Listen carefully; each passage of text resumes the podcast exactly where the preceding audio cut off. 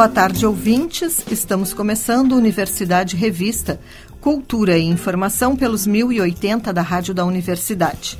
O programa também pode ser conferido pelo site radio.urgs.br e também pelas plataformas de áudio. Amanhã é o Dia Internacional da Mulher e nesta semana estamos chamando atenção para a presença feminina na cultura, assim como para as lutas das mulheres por mais espaços e igualdade. Nas artes visuais, os nomes de mulheres artistas estão presentes de forma intensa na cena atual, mas os desafios relacionados ao gênero seguem presentes. E quando falamos em acervos, museus e a escrita da história da arte, ainda há um longo percurso para que a produção e as trajetórias das mulheres seja reconhecida de verdade. O bate-papo que apresentamos hoje destaca projetos relacionados à presença feminina nas artes visuais. A entrevista é de Mariana Sirena. Oi, ouvintes, eu sou Mariana Sirena e hoje a gente recebe aqui no Universidade Revista duas mulheres com projetos e pesquisas muito significativas na área das artes visuais. A Annelise Valls é doutoranda do programa de pós-graduação em artes visuais da URGS e está prestes a defender a tese que aborda o trabalho de artistas mulheres e a criação permanente. Também contamos com a presença da Nina San Martin, bacharela em História da Arte pela URGS e uma das idealizadoras do coletivo Mulheres nos Acervos. O grupo investiga a presença da produção de artistas mulheres nas coleções públicas de artes visuais de Porto Alegre e já realizou levantamentos em cinco museus da cidade. A gente tem a honra então de receber a Nelise e a Nina aqui nos nossos estúdios. Sejam bem-vindas e desde já obrigada pela presença. A gente que agradece Obrigada, o convite. Mariana, pelo convite, pelo prazer de estar aqui com vocês conversando hoje sobre esses temas tão importantes pra gente. Uma alegria estar aqui. Ai, que bom. Então, para começar, para os nossos ouvintes conhecerem um pouco mais uh, vocês, gostaria de uh, saber sobre as trajetórias que levaram até essas pesquisas que relacionam mulheres e artes visuais. Anne, tu vens da área da filosofia, né? Tu pode contar um pouco como foi essa trajetória? Posso sim. É, eu estou aqui na universidade que me acolhe muito bem desde 2005, quando eu comecei minha graduação. E dentro do campo da filosofia, a área que mais eu me senti afeita foi a área de filosofia da arte e estética, onde então eu comecei a fazer iniciação científica, já começando como pesquisadora. Depois eu fui desenvolver um mestrado em estética e filosofia da arte na Universidade de São Paulo, na USP, e retornei como boa filha a casa uh, em meados de 2017 para Porto Alegre e voltei a estudar na URGS com um reingresso diplomado em História da Arte, onde então eu conheci finalmente é, a casa do Instituto de Artes é, e o corpo docente, assim, que me interessou bastante nas linhas que eram mais afeitas nessa perspectiva de gênero, de feminismo, portanto, bem ligado também à professora Daniela Kern, que eu assisti algumas aulas como ouvinte na pós-graduação, e aí finalmente então entendi que eu precisava entrar no doutorado é, para continuar as minhas titulações e fazer uma pesquisa realmente dentro deste tema bastante profunda. Então, em 2018, eu participo do processo seletivo, e sou orientanda da professora Daniela Kern, que já tem uma vasta pesquisa e algumas disciplinas que também tratam deste tema, né, abordando bastante representatividade e visibilidade de mulheres no campo. E aí começo então isso que eu tenho feito nesses últimos anos. Uhum. Posso contar mais, mas eu acho que a Nina pode contar um pouco da trajetória dela também. A gente já vai voltar então para o assunto específico do que, que, que é isso que tu vem desenvolvendo, né? E, Nina, como foi a tua trajetória e essa junção que resultou no projeto Mulheres nos Acervos? Então, como a Anne, eu e a Anne fomos colegas em História é da verdade. Arte. Em 2017 eu entrei no curso e é um curso muito rico, a gente tinha uma turma muito grande e uma figura importante também dentro dessa, desse, dessa área de interesse, né, da gente pesquisar gênero e se interessar nas trajetórias das artistas mulheres, vem a figura da professora Daniela Kern também, que foi muito importante nesse processo. Então, quando eu entrei no curso, tinha muito interesse nas aulas da Daniela, nos temas e nas discussões que elas propunham. E, mas foi um pouco mais para frente, já em 2018, quando a gente fez uma disciplina optativa num grupo de colegas, não só da minha turma de História da Arte, mas de outros momentos do curso também. Nessa disciplina, a gente se encontrou nesse laboratório de curadoria, onde a proposta final da disciplina era a realização de uma exposição com curadoria coletiva dos alunos. E nesse contexto, eu conheci as minhas quatro colegas de projeto, que é a Cristina Barros, a Marina Roncato e a Melody Ferrari, todas egressas do curso de História da Arte. E nesse momento nós nos encontramos nessa disciplina discutindo questões sobre curadoria, sobre exposições, sobre acervos públicos e começamos a perceber que os nossos interesses de pesquisa, né, e que essas questões sobre gênero, sobre a presença ou sobre a ausência dessas artistas mulheres nos acervos nos incomodavam e nos instigavam a pesquisar e mais além. Então, uh, nós formamos um grupo de pesquisa, né, um coletivo de pesquisa, uma pesquisa independente, não era vinculada universi à universidade, uh, mas a nossa ideia era fazer, um, fazer esses levantamentos para tentar descobrir se realmente essa impressão que a gente tinha, de que as mulheres uh, tinham menos espaço nessas coleções, estavam menos representadas, era algo que realmente se confirmava com números. E foi muito interessante esse processo porque, na verdade, o que nos instigou a continuar foram as negativas que a gente recebeu. Por um lado, a gente tinha professores como a professora Daniela, que apoiava o projeto e, e falava vocês realmente têm que ir atrás e pesquisar e evoluir nesse tema. E por outro, a gente tinha outros professores que diziam as mulheres não estão lá porque elas eram ruins ou porque elas não existiram nesses períodos. Então, isso nos deixou com essa gana de não, então vamos fazer esses levantamentos, vamos, vamos atrás.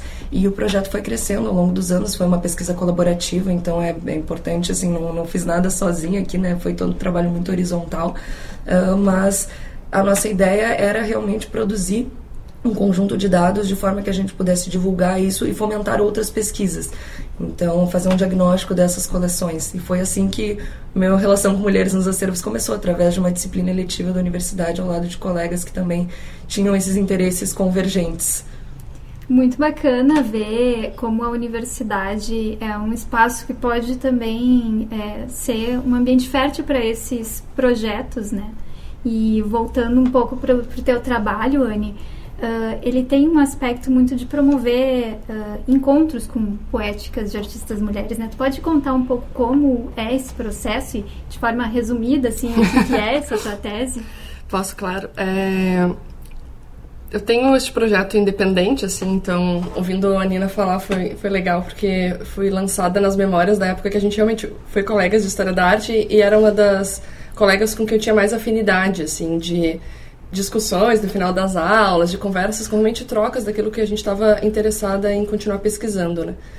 E com a pandemia em 2020, o que eu já desenvolvia junto à universidade, também em projeto de extensão com a professora Daniela Kern, dentro do Feminismo e História da Arte, a gente tinha grupos de pesquisa, eu concebi e organizei dois colóquios, um no Margs e depois outro no ano seguinte no Instituto Goethe, a gente até uh, cogitou continuar isso online, mas enfim, né, 2020 era um ano um tanto instável, assim, então as coisas ficaram um pouco suspensas.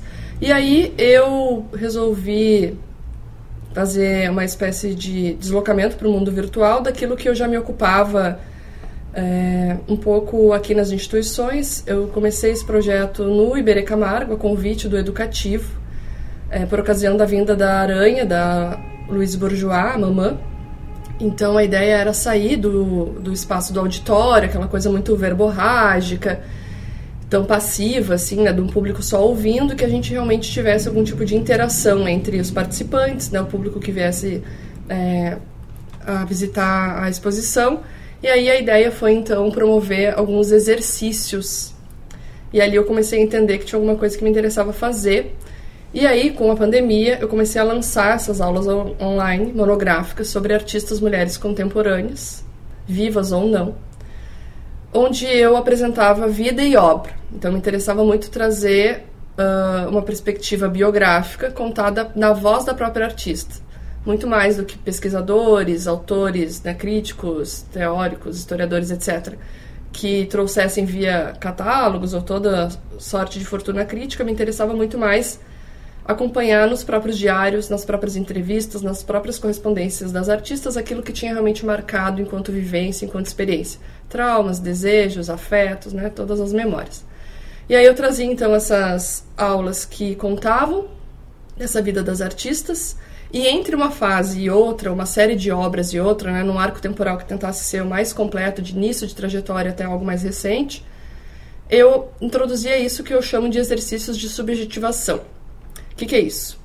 São exercícios com materiais, coisas que se tem em casa. Então, quando tu te inscreve para uma aula minha, tu vai receber possivelmente um e-mail dizendo que tu precisa separar giz de cera, giz de cera, uh, papel, caneta, às vezes esponja, espelho, enfim, alguns objetos domésticos. E aí eu vou fazer esses convites, proposições, provocações que são bem amplas, então cada uma vai vir sem pré-requisitos, né, com o seu tamanho, com as suas possibilidades a participar.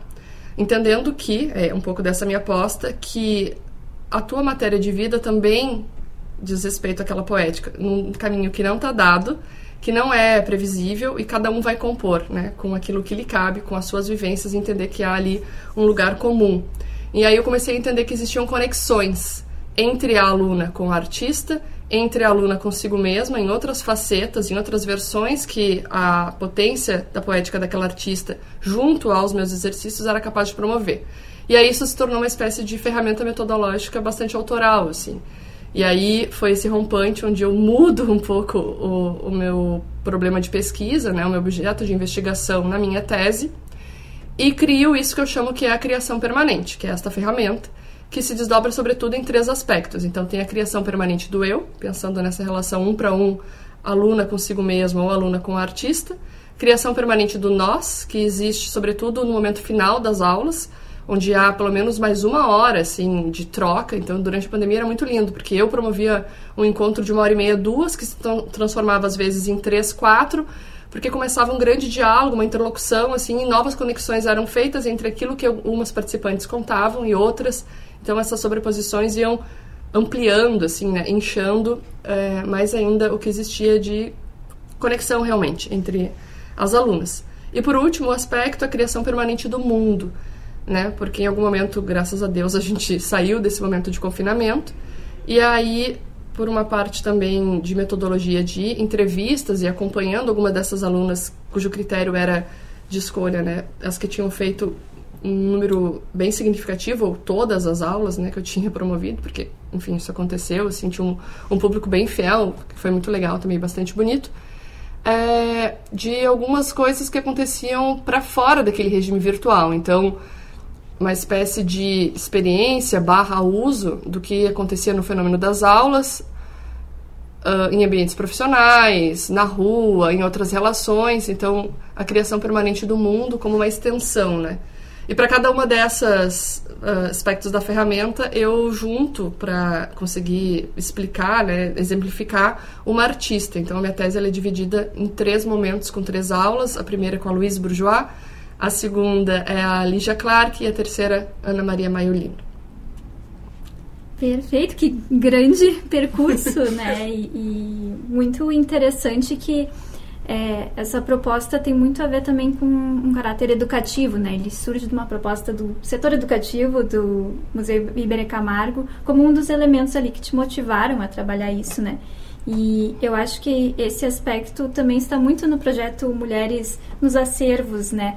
porque tem uma questão de, não digo educar as instituições exatamente, mas incentivar a ter um olhar mais uh, analítico para a sua própria coleção, né? Como é que vocês uh, vêm trabalhando isso junto às instituições? Com certeza, sim, foi um processo muito construído junto às instituições, porque muito interessante que uma coisa que sempre tem que ser dita é que as instituições abriram a porta, suas portas para o nosso projeto. A gente chegou Uh, quando começou o projeto, eu trabalhava na Pinacoteca Barão de Santo Ângelo, que é a coleção do Instituto de Artes da URGS, a minha colega Marina Roncato também, e a Mel Ferrari e a Cristina Barros trabalhavam no Margs. Então, nós tínhamos já um acesso a essas instituições e trabalhávamos, eu e Marina, principalmente com a parte de acervo. E a gente tinha acesso a esses bancos de dados, né? Eu sigo hoje trabalhando até hoje com acervos de instituições, não mais só instituições públicas, mas uh, entendendo que esses bancos de dados e que essas informações sobre as coleções não estavam sendo divulgadas, talvez da maneira com que deveriam. Se tratando de coleções públicas, nós entendemos que isso deve ser dados públicos e que impossibilitavam muitas pesquisas e muitos questionamentos sobre a própria estrutura dessas coleções, quais são as políticas de aquisições, quem, então, quem são as pessoas que tomam essas decisões e por que, que são, por que, que as realidades que estão contempladas nessas coleções estão e por que tantas outras ficaram de fora. Então a gente se reuniu, né, num primeiro momento e fizemos um levantamento muito muito básico com informações que a gente tinha disponíveis na internet, quase como uh, as exposições mais recentes, quais eram as qual era a presença de artistas mulheres nessas exposições recentes, com, o que, que a gente tinha quantificando isso, que números a gente chegava e os números eram assustadores. Com essa munidas desses números assustadores, a gente montou uma apresentação e literalmente batemos na porta das instituições uma a uma falando: "Oi, a gente tem um projeto, a gente queria mostrar para vocês Pergunta, vocês topam, né? Vocês nos dariam a possibilidade de pesquisar dentro das coleções de vocês? Claro que existem muitos protocolos de sigilo, que pode ser divulgado, que não pode, mas a nossa ideia era, como contrapartida para a instituição, eles terem um diagnóstico do acervo deles, que era algo que até então não existia. Então, a gente, vocês nos permitem divulgar os dados e vocês recebem esses dados também. Então, para vocês é interessante. E era um momento 2019, né, que foi quando a gente botou o projeto na rua, era um momento muito interessante. A Bienal do Mercosul ia ter uma, uma edição uh, sobre, a, sobre artes mulheres com né, foco nas artes mulheres em questões de gênero. A gente também, o MASP tinha declarado como o ano das mulheres, não me lembro se era 2018 ou 2019, a Anne me corrige se, se ela lembrar, mas o MASP também tinha uma iniciativa nesse sentido. Então era um momento em que o tema estava vindo muito à tona e a gente pensou, bom, vamos usar isso como uma estratégia, né? É importante que seja feito e isso ajudava as instituições também a se inserirem dentro de uma grande discussão que acontecia hum, de forma mais ampliada nas artes visuais, né? Não só a nível Porto Alegre, Rio Grande do Sul, mas em todo o Brasil. Então, a gente conseguiu essa abertura através, de, né, através dessa dessa dessa uh, essa aproximação mais direta que a gente tinha com as instituições. E a partir disso entramos numa fase de projeto que foi muito quantificar, muito tempo de trabalho de dados, né, fazer uma pesquisa quantitativa muito extensa, desenvolver uma metodologia para essa pesquisa e aos poucos a gente começou a divulgar os resultados através de exposições, porque a gente entendeu que seria muito mais potente do que a gente entregar um relatório ou publicar um relatório nas redes sociais, enfim, através do nosso site, seria a gente de uma forma mostrar essa produção dessas artistas que a gente está tá pesquisando e que se relacionasse intimamente com aquele acervo, que fosse um retrato da situação daquele acervo no momento. Então, as instituições começaram uma a uma a receber esses relatórios, a abrir espaço para a gente realizar essas exposições, essas mostras de artistas, só trabalhos de artistas mulheres, né? Que uh, cada instituição teve um perfil diferente para essa exposição, porque os dados mostravam né, perfis diferentes para as instituições e e foi muito interessante ver que em muitos casos, né, a gente conseguiu, fora a Pinacoteca Rubem Berta, que é um acervo fechado e que não tem mais uh, né, possibilidade de aquisições de obras, mas nas outras instituições por onde a gente passou, a gente conseguiu enxergar que os nossos resultados da pesquisa influenciaram também na maneira com que os gestores estavam pensando essas políticas de aquisição e entendiam seus acervos. Então a gente acha que a contribuição teve duas contribuições muito importantes. Esse material que foi fornecido para as instituições para bom, aí elas usavam como elas bem entendiam, né? Se elas achavam que isso aqui era algo relevante, uma política de aquisição que deve ser repensada e levada adiante ou não, né? Isso era sempre uma aposta e foi muito, muito gratificante ver como isso deu resultados e teve retornos muito positivos para as instituições. E o outro era fornecer esse material e tornar ele disponível ao público para que outras pesquisas pudessem surgir a partir daí.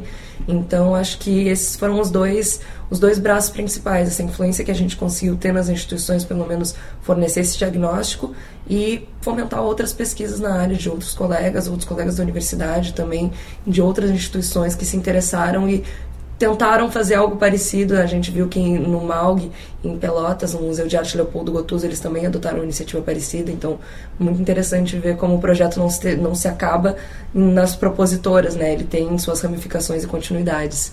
Ah, muito interessante mesmo. E tu pode listar para a gente quais foram esses museus uh, com quem vocês trabalharam? Claro, a gente trabalhou só com acervos públicos da cidade, Verão foi uma escolha de pesquisa.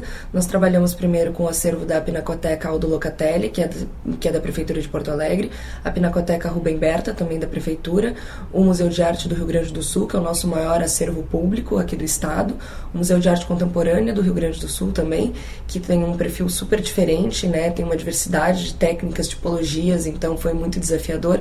E também trabalhamos com a Pinacoteca Barão de Santo Ângelo, que é a nossa casa, né? Foi, foi o nosso, nosso xodó. E, mas infelizmente a Barão de Santo Ângelo foi a única que não teve uma exposição, porque a Barão ainda não tem uma sede fixa para exposições e também em função da pandemia. Mas todos os dados foram divulgados, então a gente conseguiu fazer a pesquisa nesses que são os principais acervos públicos da cidade. Uhum. E lembrando do que tu falou um pouco lá no início uh, da nossa conversa, uh, surgem muitas justificativas às vezes para essa diferença entre o número de artistas mulheres e artistas homens presentes nos acervos, né? E eu acho que é interessante pensar também nas poéticas das mulheres, como essa questão de gênero entra né, nessas produções. Uh, o que, que vocês acham assim dessa influência do gênero uh, na, no trabalho das artistas mulheres e também nesse campo museal? Eu sei que é uma pergunta super ampla, mas queria ouvir vocês um pouco sobre isso.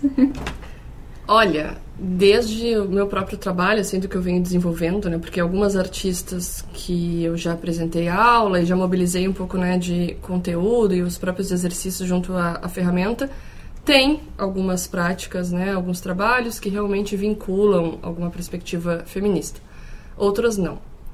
O que eu acho que é interessante, uh, talvez salientar, realmente tem a ver com isso que eu tenho trabalhado, que é a conexão. É entender o quanto isso uh, tem alcance de saber que não é um caso isolado, mas que diz respeito a um fenômeno, a um grupo, né, a marcadores sociais que criam coletividade, que criam sensação de pertença, de reconhecimento, de resistência, de transformação, né, de subversão. Então, enquanto a arte realmente tem, não vou dizer nem o poder, né, mas a potência de conseguir jogar luz e micropoliticamente, às vezes, né, que bom, macropoliticamente, é, promover fissuras e diferenças, assim. Então, de, de quanto mulheres artistas que trazem pautas que podem dizer respeito a violência, a igualdade, a trabalho reprodutivo, a situações biológicas, etc, etc, né? É, o quanto isso realmente pode criar o vínculo, que eu acho que é assim um dos primeiros estágios onde existe essa espécie de sensação e promoção de, de pertença, sabe? Eu acho que um, um pouco por aí também. Então, outra questão importante, pensando em todos esses ganchos, é, tentando entender, puxando, tentando entender mais essa, essa presença nas instituições, é que uma coisa muito interessante que a gente observou é que é muito difícil a gente ter mulheres em posições, em posições políticas dentro da arte. Né? E isso tem uma influência direta nessas presenças ou ausências dentro das posições, porque os processos de tomada de decisão passam muito por essas posições políticas. E aí é o lugar onde a gente vê um menor número de mulheres. Às vezes nessas instituições onde a gente fez esse levantamento, e no Margues principalmente, onde a gente não só fez o levantamento da questão do acervo e da presença de artistas no acervo, mas também nos corpos técnicos do museu. O que, que a gente vai ter então de funcionários do museu, mulheres, funcionários homens, os terceirizados, como são, quais, quais são essas presenças. Então a gente percebeu que, apesar de majoritariamente serem mulheres que compõem as equipes técnicas do quadro do museu, os cargos de liderança sempre eram ocupados por homens. Na história do Margues, desde 1955, a gente teve apenas três diretoras mulheres na história, sendo que uma delas ainda compartilhou a gestão com outros dois homens. Então, a gente, para a gente entender também como isso reflete dentro das coleções, das políticas, né, e de como toda a parte de programação da instituição é pensada. Quem são as cabeças que estão pensando essa programação? A partir de que olhar que surgem essas ideias e essas proposições. Então é interessante a gente pensar não só nessas na estrutura dentro das coleções, mas também em todo um campo da arte, né? Como a gente encontra na academia também, como a gente como isso se manifesta. Então é uma pesquisa que pode ser ampliada nesse sentido também, porque acho que para a gente entender né, essas e não não só olhar pelo lado das ausências das ausências, mas também buscando entender onde a gente está ocupando os espaços e onde existem essas presenças e quais são as redes de apoio, quais são as redes por trás que sustentam essas presenças. Uhum. E vocês duas, como uh, egressas da URGS, ou, enfim, a Anne ainda está aqui na, na universidade, né? Uh, como vem esse papel da universidade também nesse processo de uh, lançar críticas e reflexões acerca desse cenário, né? Eu acho que aqui a gente pode destacar, assim, algumas. Nós duas já falamos da professora Daniela Kern, que para nós foi uma influência muito importante, acho que para mim com certeza, para para Anne também, né, que é a orientadora dela, a gente tem assim no Instituto de Artes a gente tem alguns professores maravilhosos que incentivam muito esse esse aspecto e essa instigam uh, instigam as nossas pesquisas a irem além e sempre tensionar esses lugares, né, de maneira muito séria. Né, também vem isso e acho que a universidade tem, no meu caso, né, na minha experiência de trabalho, teve um papel fundamental, porque todo o meu trabalho desenvolvido com acervos e tanto no coletivo Mulheres nos Acervos e outros trabalhos, parte de uma experiência que eu tive dentro da universidade, a partir da coleção da Pinacoteca, para onde eu trabalhei por quatro anos, e foi também o lugar onde eu conheci pessoas como a Anne, como as minhas colegas de projeto, fui aluna da Anne também, maravilhosa, uma das professoras mais generosas que eu encontrei no meu caminho, e acho que principalmente promover esses encontros, né? entre professores, alunos, colegas e assim a gente pode se articular, encontrar gente que pensa parecido e que tem, né, ou que pensa diferente, isso é muito legal também, mas que está disposto a, a movimentar alguma coisa, a produzir algo juntos que gere um impacto. É, eu acho que também lembrar o quanto a universidade é uma espécie de porta-voz para o restante da comunidade que não é necessariamente acadêmica, universitária, né? Então, lembrar que esses focos, né, esses núcleos que vão existindo de pesquisa, de programação cultural, né, de eventos, de, de toda a efervescência que a URGS também é capaz de gerar, diria para a cidade, para o estado, que está para o país realmente, assim, né, de conseguir dar mais visibilidade, né, criar um lastro de comunicação, de informação, de esclarecimento, claro, também de representatividade, visibilidade, etc., né, desses temas que são tão caros e que cada vez realmente precisam ganhar mais chão, né, mais superfície com o mundo, assim. Então, tem sido um, um trabalho que ele é constante, ele é necessário, ele ainda não chegou na etapa suficiente, né. Então, estamos neste grande processo, assim, e uh, com colaborações, claro, a gente está dentro do Instituto de Artes e a gente sabe que tem sido uma perspectiva, né, que outros departamentos, outros programas também têm se voltado, assim, né, com outras equipes de profissionais de pesquisa a pensar desde o gênero todas as mudanças realmente que precisam ser promovidas. Uhum. E para a gente já ir se encaminhando para a final, finalização da nossa conversa, Uh, Anne, tu tens a perspectiva de seguir com esse teu trabalho das aulas mesmo depois de encerrar a tua tese? Sim, com certeza. É um trabalho que eu não abandonei. Ele segue uh, agora um pouco ainda no regime online. A ideia é que cada vez ele se torne mais híbrido, né? Eu tenho uh, essa intenção de realmente dar mais fisicalidade a ele, não só em Porto Alegre, mas também, enfim, para outros estados, né, para cima do país e talvez ingressar no pós-doutorado. O mundo acadêmico realmente me interessa. Eu, eu, fui atrás desse título, né, como uma parte importante da minha formação para docência. Então, eu acho que é uma ferramenta metodológica da qual eu não me desvinculo tão fácil assim e realmente buscar mais recursos de aplicabilidade para ela. Então, claro, continuar dando aulas, eu, eu, continuo fazendo isso, né? Eu tenho cursos online uh, constantemente sendo lançados e trazendo públicos, né, ou pagantes ou via bolsas e outras uh, espécies de parcerias que eu consigo promover, assim, para continuar realmente é, ampliando, né, o, o que eu tenho feito.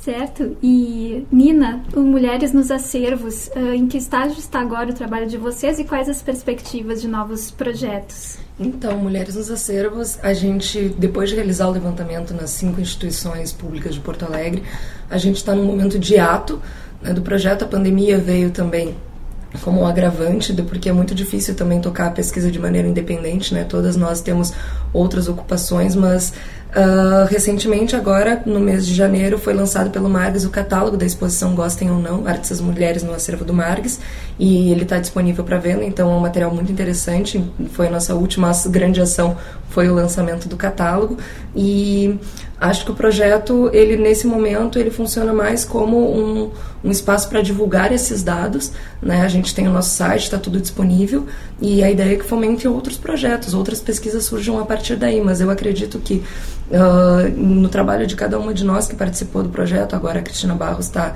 na vice-direção do Margs, eu estou trabalhando na Fundação Iberê, a Mel Ferrari está trabalhando no, no IEAV, Instituto de Artes Visuais. Então todas nós, dentro das nossas, nas nossas ocupações, seguimos com os mesmos, as mesmas ideias e tentando agora de dentro, não de fora para dentro, mas de dentro para fora, promover essas discussões dentro das instituições e fica o convite também para quem se interessa pelo tema e quiser levar a pesquisa adiante, continuar complexificando esses dados, ainda muito a ser feito, né? Eu acho que a gente fez um pequeno pontapé inicial para algo que ainda pode gerar muitos outros frutos e pode ser muito mais muito mais aprofundado. Então, acho que a ideia é que a coisa não termine na gente, mas que que siga outros rumos. E que visitem a plataforma de vocês, né? Qual é o que é o endereço online? mulheresnosacervos.com.br e todos os dados estão disponíveis lá. A gente também tem o nosso Instagram, arroba Mulheres nos Acervos, onde a gente divulga as ações mais recentes. Então, podem acompanhar as notícias por lá. Qualquer novidade a gente vai divulgar por lá também. Maravilha. Yane, quais são as tuas redes para o público poder acessar também as tuas aulas? Eu tenho uma página também no meu projeto independente, que é o meu nome, então é anivals.com.br no Instagram, onde também rola bastante divulgação e conteúdos informativos, que é no arroba Anivals, né? Vals, meu sobrenome V de Venezuela, A-L-L-S.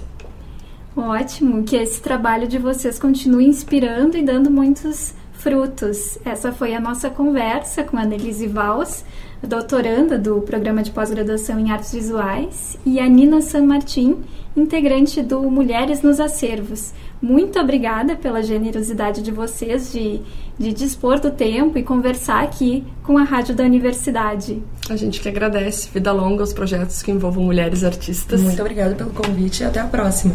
Obrigada.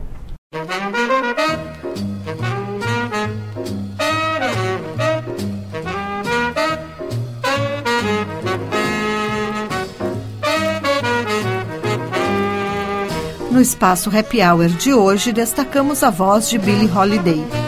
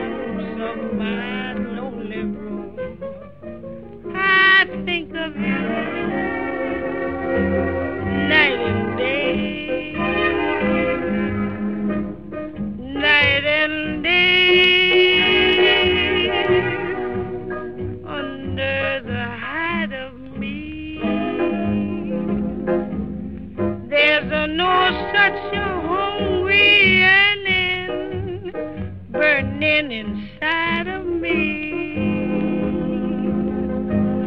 And this torment won't be through till you let me spend my life making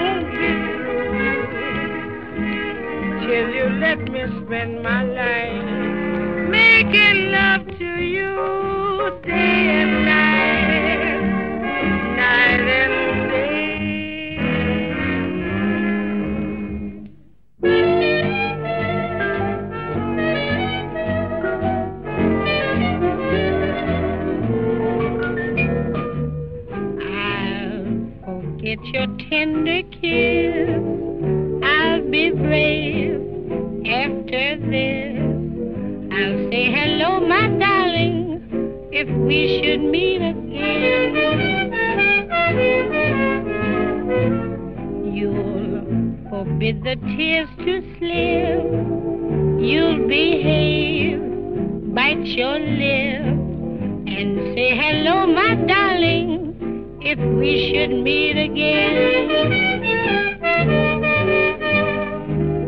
If we do meet again, our moments can be sweet again. Oh, my love, oh, my love, though it's a bitter pill, I know, my love. Please remember not to sigh over this last goodbye. Just say hello, my darling, if we should meet again.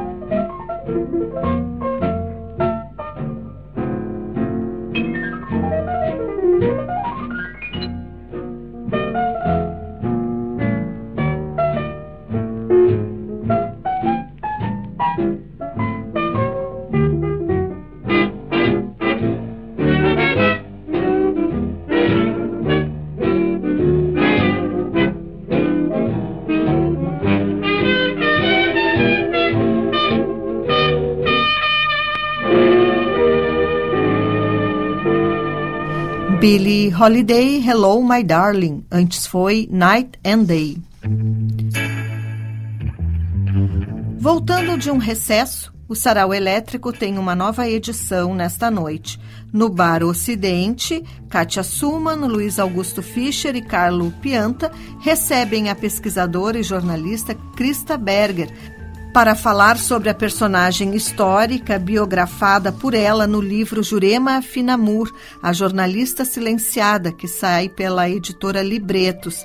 O evento começa às nove da noite e tem ingressos através do e-mail catio@radioelétrica.com ou no local na Oswaldo Aranha, esquina com a João Teles. A Orquestra Filarmônica da URGS inicia nesta terça-feira sua nova temporada de apresentações. A partir das sete da noite, o conjunto vai estar no Salão de Atos da Universidade para apresentar um concerto que contempla composições de Ludwig van Beethoven e Wolfgang Amadeus Mozart, além de César Guerra Peixe. O Salão de Atos fica na Avenida Paulo Gama, número 110.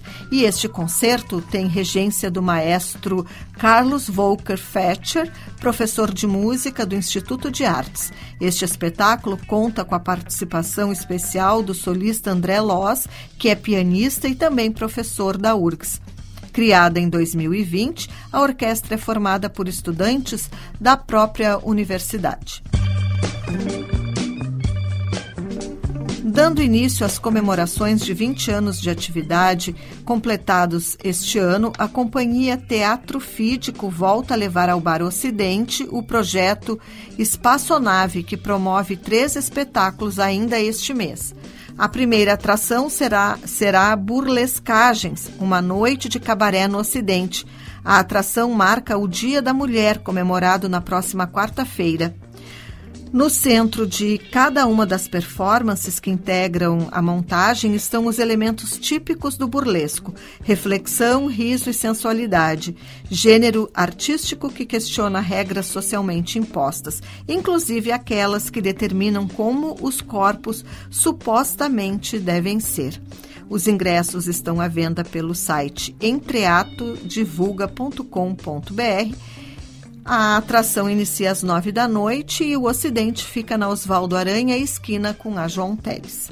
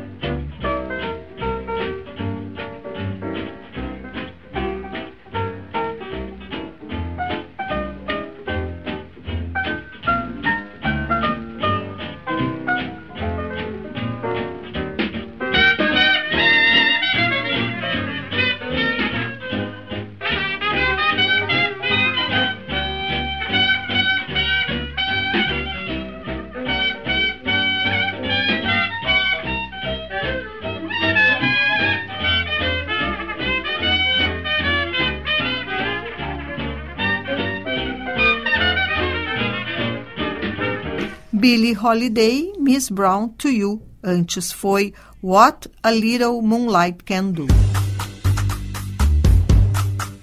Começa na próxima semana a segunda etapa da 29ª edição do Porto Alegre em Cena e as novidades para o evento continuam. Dois espetáculos nacionais integram a programação, juntando-se às 16 peças gaúchas já confirmadas na agenda. Diretamente do Rio de Janeiro, a atriz Denise Fraga traz o espetáculo Eu de Você. Dirigida por Luiz Vilaça, a montagem leva para o palco histórias reais que são narradas com a ajuda de elementos resgatados da literatura e da música. Bem humorada, a peça transforma em comédia diferentes situações cotidianas. O espetáculo abre esta fase do festival, sendo encenado nos dias 16 e 17 de março, às 9 da noite, no Salão de Atos da PUC. Já a Companhia de Teatro Heliópolis de São Paulo apresenta no Porto Alegre em Cena um espetáculo de Miguel Rocha, protagonizada por mulheres negras. Em Cárcere ou Parque de Mulheres Viram Búfalos, as personagens vivem opressões que retratam a realidade da população negra no Brasil. Em duas sessões, a peça será apresentada nos dias 25 e 26 de março no Teatro São Pedro. O festival preparou ainda uma programação que contempla os mais variados estilos da dramaturgia, com valores que variam conforme a atração. Os ingressos já estão disponíveis no site de vendas do evento. Outra novidade é a inauguração de uma exposição que irá homenagear os 65 anos do Departamento de Arte Dramática da URGS. A mostra entra em cartaz na Cinemateca Capitólio e pode ser visitada entre os dias 18 e 21 de março, das duas da tarde às sete da noite.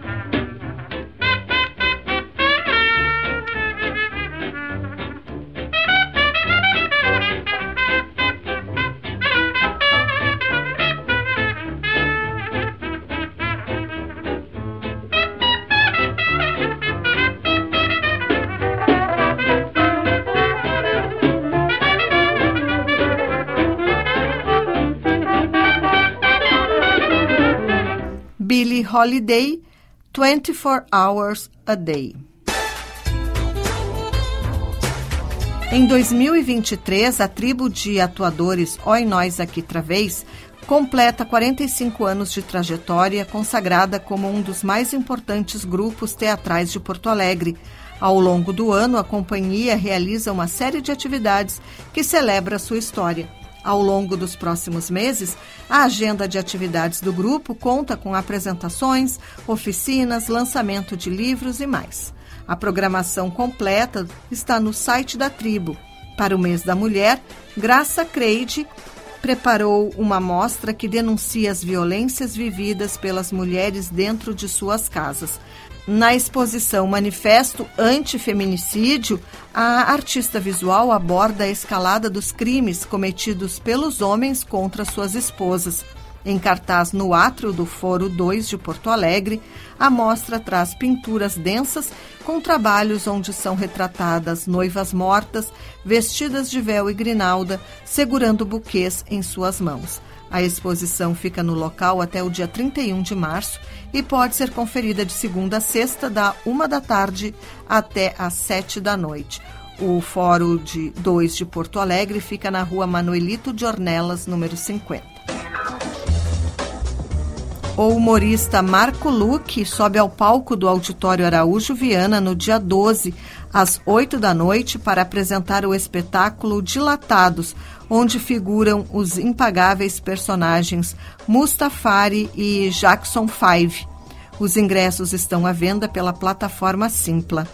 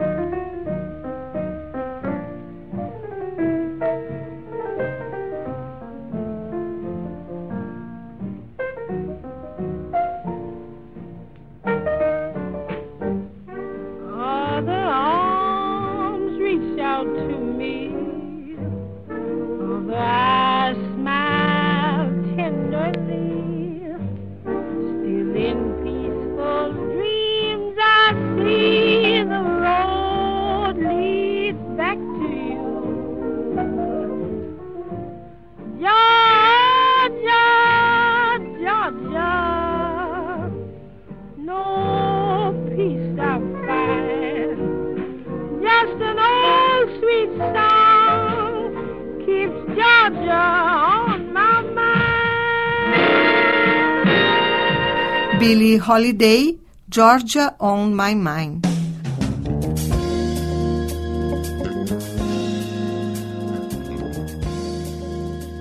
O Universidade Revista de hoje vai ficando por aqui. Trabalharam nesta edição do programa Mariana Sirena e Cláudia Heinzelmann na produção, com a apresentação de Cláudia Heinzelmann. Na técnica, Jefferson Gomes e Vladimir Fontoura. Seguimos até a Voz do Brasil com a voz de Billie Holiday. Estamos ouvindo Loveless Love. O Universidade Revista volta na próxima quarta-feira, às 6 e 10 da tarde, aqui pelos 1080 da Rádio da Universidade. Uma boa noite e até lá.